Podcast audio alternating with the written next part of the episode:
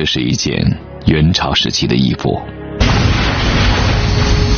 这件衣服是从一个古墓里面挖掘出来的。尽管时间过去半个多世纪，但衣服上仍然闪射出耀眼的光芒。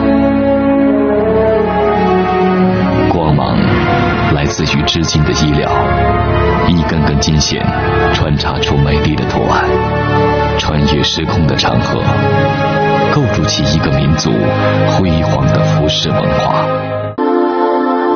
一九九九年，考古人员在河北省固原县的一座小楼中发掘出一个墓葬。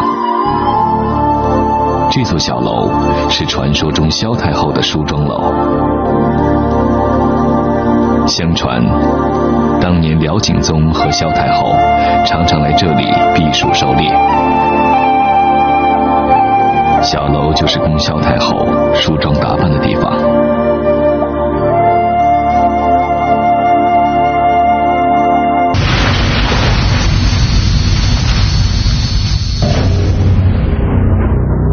梳妆楼地下的墓葬里出土了一些衣物和饰品。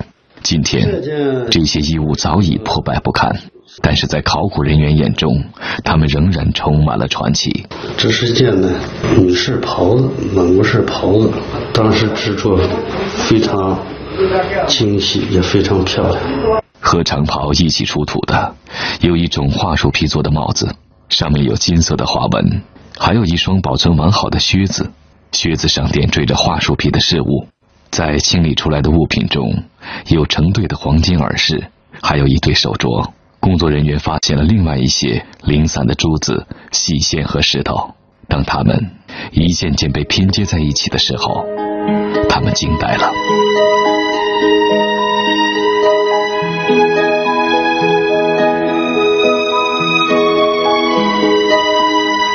这些精美的饰品，真的是萧太后的装扮吗？如果不是，这又是什么时候的服饰？是谁的穿戴呢？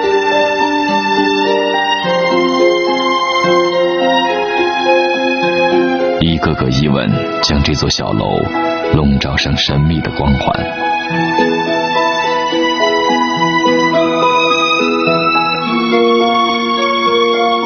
二零零一年，一块青石碑片否定了神奇的传说。碑石上刻着“阔里吉斯”的字样。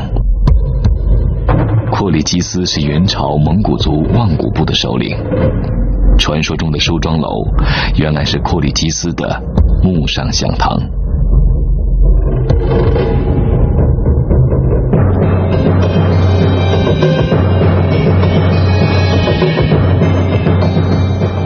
一个谜团解开了。虽然这所小楼和美丽的萧太后无关，却让我们看到了那个驰骋征战、欧亚两洲的蒙古民族身上衣服的辉煌。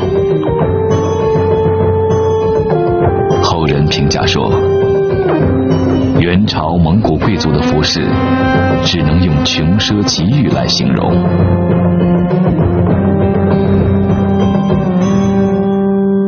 蒙古族的服饰在北方民族中应该是非常有代表性的。嗯，它的鼎盛时期呢，嗯，可以说是元代，而且不仅仅是元代的蒙古族服饰，不仅仅是蒙古族服装的鼎盛时期，也应该是中国服装史上的一个高峰。这是一个什么样的民族，具备如此奢侈的勇气呢？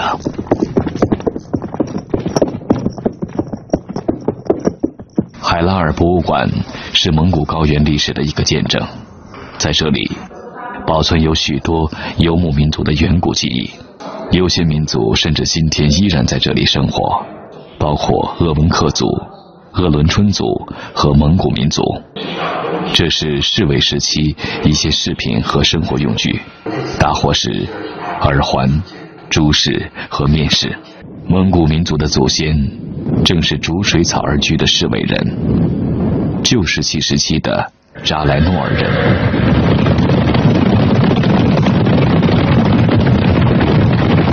他们创造了最原始的服饰，植物的叶子、动物的毛皮都被用来做衣服。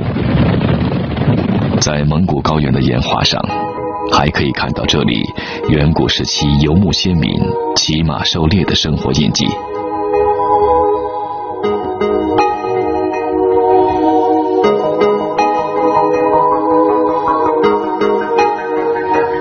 可以想象，蒙古人的祖先曾经过着茹毛饮血的生活，但他们对生活却充满了美好的向往。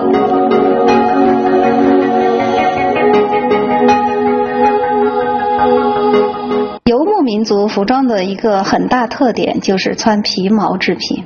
早期呢是把这个动物的皮毛稍微的加工一下，然后就披挂在身上。啊，或者做成一种非常简易的服装的样子。那么，继随着这个文化的进一步发展呢，呃呃，羊毛或者其他驼毛、其他动物的这种皮毛，嗯，把它就可以纺成线，纺成线来做衣服，然后就出现了毛织物。总而言之，呃，北方游牧民族的服装基本上是以皮毛为主。游牧人几乎走到原始社会末期的时候。蒙古高原上出现了青铜器和铁器，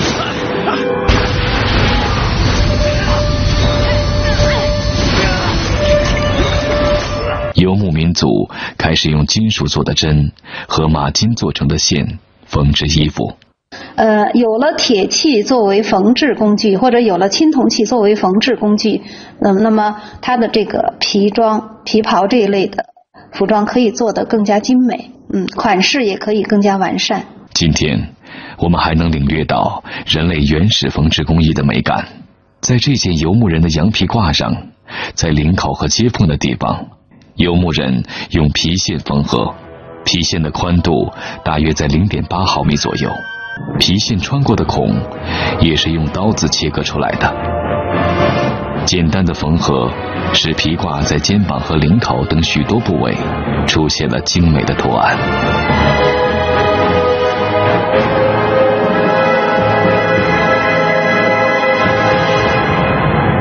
后来，蒙古高原上的游牧民穿齐膝长袍，戴貂皮帽子，脚穿靴子，长袍上系着腰带。他们凭借一种叫乐乐车的运输工具。逐水草而居住在草原上。今天的蒙古人仍然是这样的打扮。他们认为长袍和腰带非常适合马背生活。为了抵御灌入脖子里的寒风，他们在袍子的领口加了一圈围布。立领的长袍出现了。为了上下马的时候方便，他们有的在长袍的两侧剪开了茬。有的干脆把长袍下摆，做得很宽大，这样简单而有效的方法解决了诸多难题。蒙古袍都比较宽大，这个冬天这个袍子要八张羊皮，白天呢是衣服，晚上就是被子。有的说这个这个大襟就是被子，这个后襟呢就是褥子，这个底襟这个袍子底下呢就是弄簸箕。这个蒙蒙古老额吉拿这个东西搓干牛粪，这里边这就是口袋。他说这它是多功能性啊。在蒙古袍的外面扎着长长的腰带，腰带长四米左右，大多用颜色鲜艳的张绒和丝绸做成。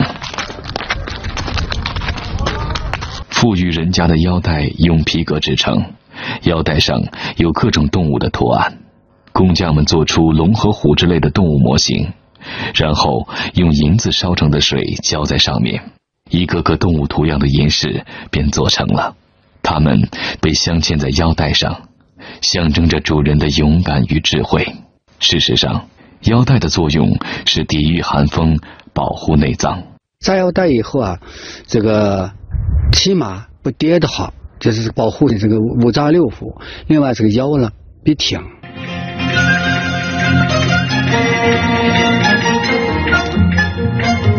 穿长袍系腰带的蒙古人，在蒙古高原上繁衍生息。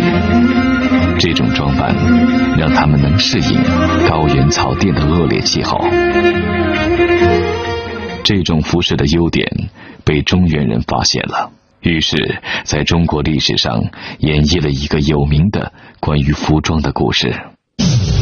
公元前三百零七年，赵武灵王赵雍下令在全国推行胡服骑射，目的是改变他的国家的命运。他建立了一支骑兵部队，命令士兵穿短装系腰带，训练骑射技术。游牧人的服装改变了中原的宽衣博带，赵国的军事力量迅速得到加强，而后一跃而成为一个军事强国。这种强大，甚至影响到武灵王死后的许多年。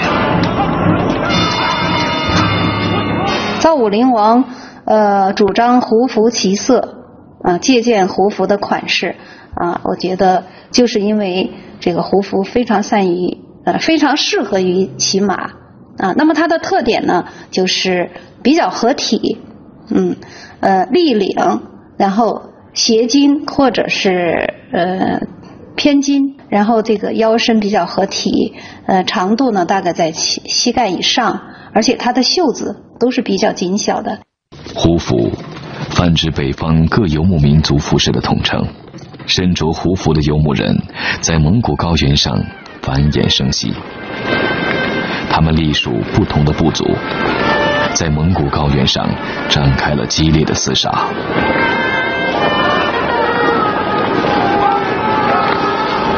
在这场厮杀中，一个部落被迫逃进了一个森林里。当他们希望走出大山，寻找更为宽阔的生存土地的时候，他们必须面对着大山的阻隔，于是他们点上火，拉起风箱，在大山的一处铁壁前开始冶铁。融化的铁流最终将他们引向了广阔的草原。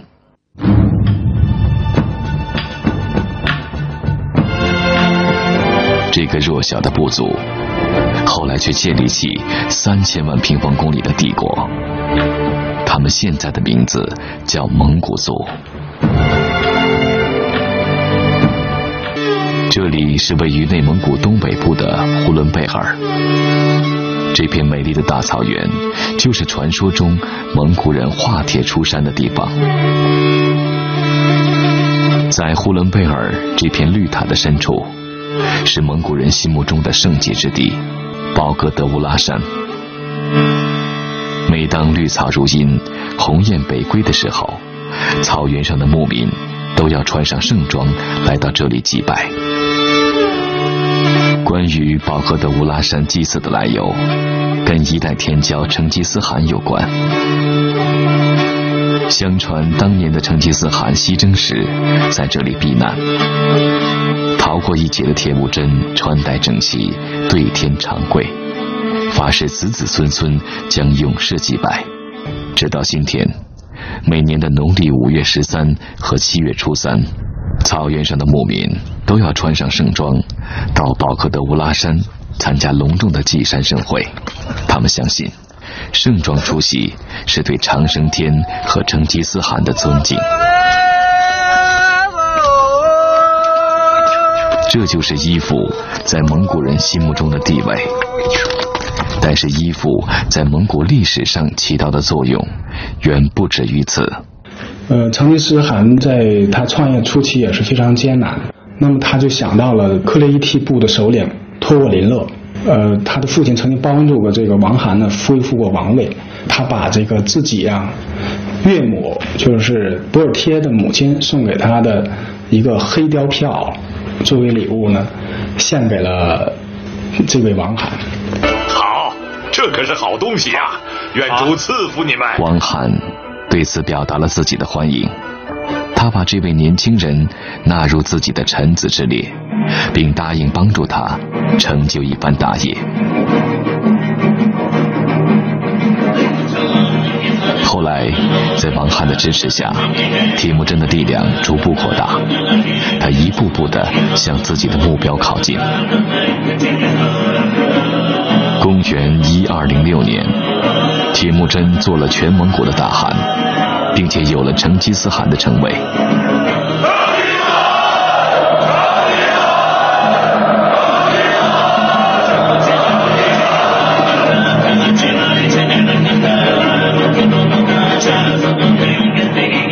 蒙古高原上。出现了一个地域性统一共同体——蒙古族。这是一首古老的蒙古民歌，蒙古人用它来盛赞他们的英雄，同时请他护佑草原的风调雨顺。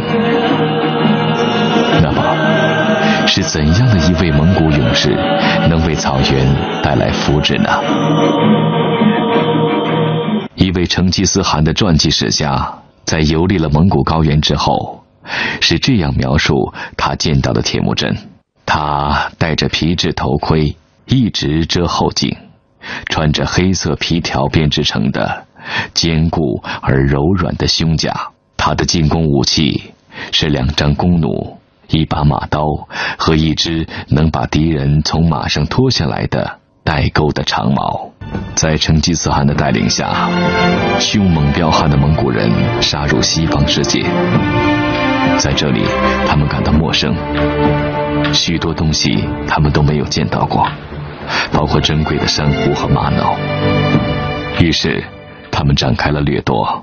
沙漠中的这条路被称为丝绸之路。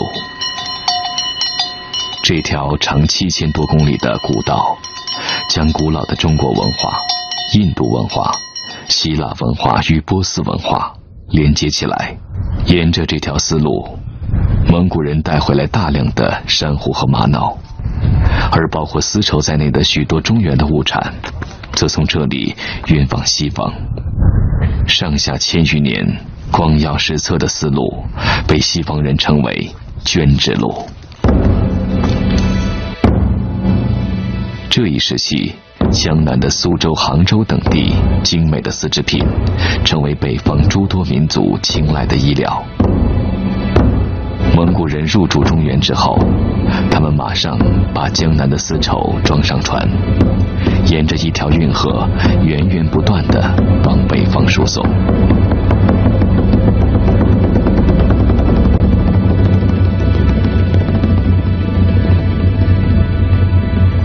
蒙古贵族们还到处搜罗工匠，建立起官营的纺织手工业作坊。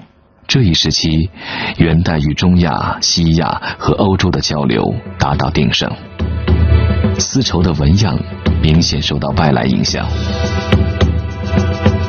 元代贵族普遍使用一种被称为织金锦的材料，在衣服上加金，早在秦代以前就已经开始了。工匠们为皇宫贵族们做衣服。他们在织布的时候，把金线和上好的丝线交杂在一起，织出各种美丽的图案。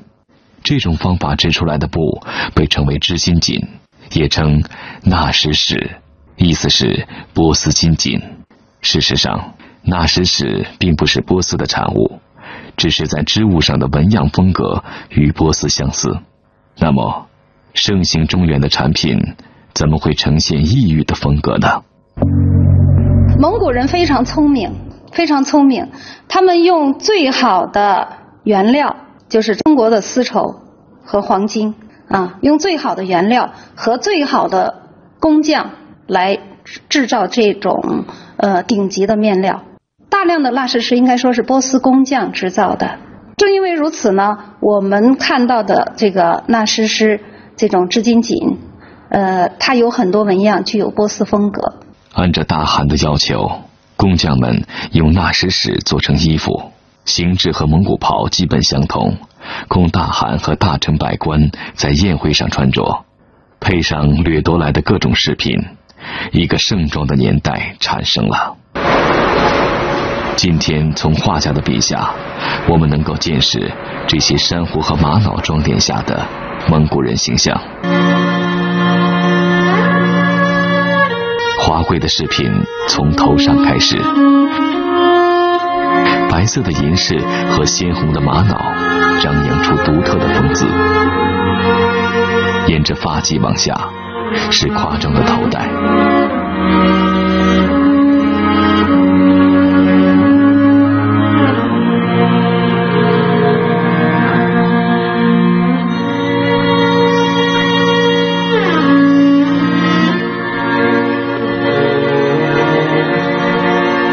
这些饰品一直延伸到他们的胸前，甚至全身。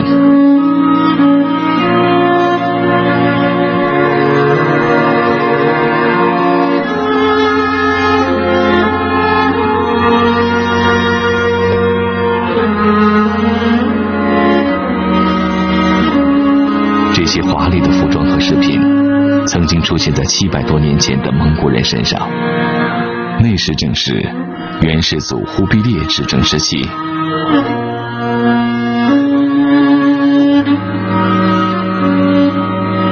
一二七五年，从威尼斯前往世界东方的马可波罗赶上了一场宴会，那是大汗的万寿日。参与宴会的人们在一起唱歌跳舞，一起做游戏，这是大汗赐予的最高规格的事项。这一天，大汗穿上了华丽的金袍。贵族们也穿黄金的丝织袍，他们的衣服上镶着宝石和珍珠。穿上这种衣服，大臣们必须向大汗表示效忠。